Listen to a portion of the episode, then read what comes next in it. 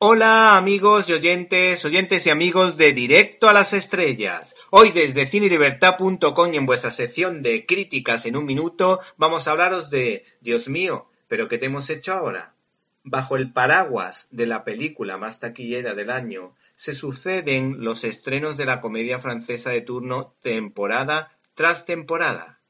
Suenan títulos como Intocable, Bienvenidos al Norte o Llévame a la Luna con mensajes ciertamente profundos en algunos casos.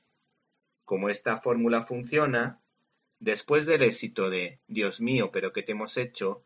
regresa de la mano del cineasta que se anotó el tanto, Philippe de Chaverón, la exitosa secuela Dios mío, pero ¿qué te hemos hecho ahora? Se trata de una divertida producción vacunada contra la corrección política, enfrentándose a ella con la mejor de las armas, el humor. Tenemos las jugosas declaraciones a fotogramas del actor de perfil conservador Christian Clavier.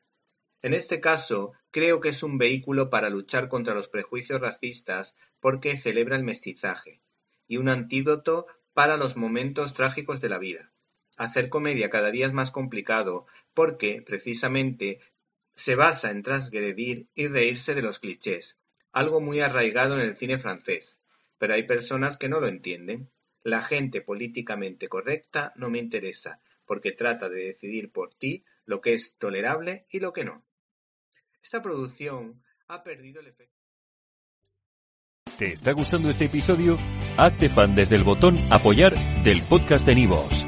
Elige tu aportación y podrás escuchar este y el resto de sus episodios extra. Además, ayudarás a su productor a seguir creando contenido con la misma pasión y dedicación.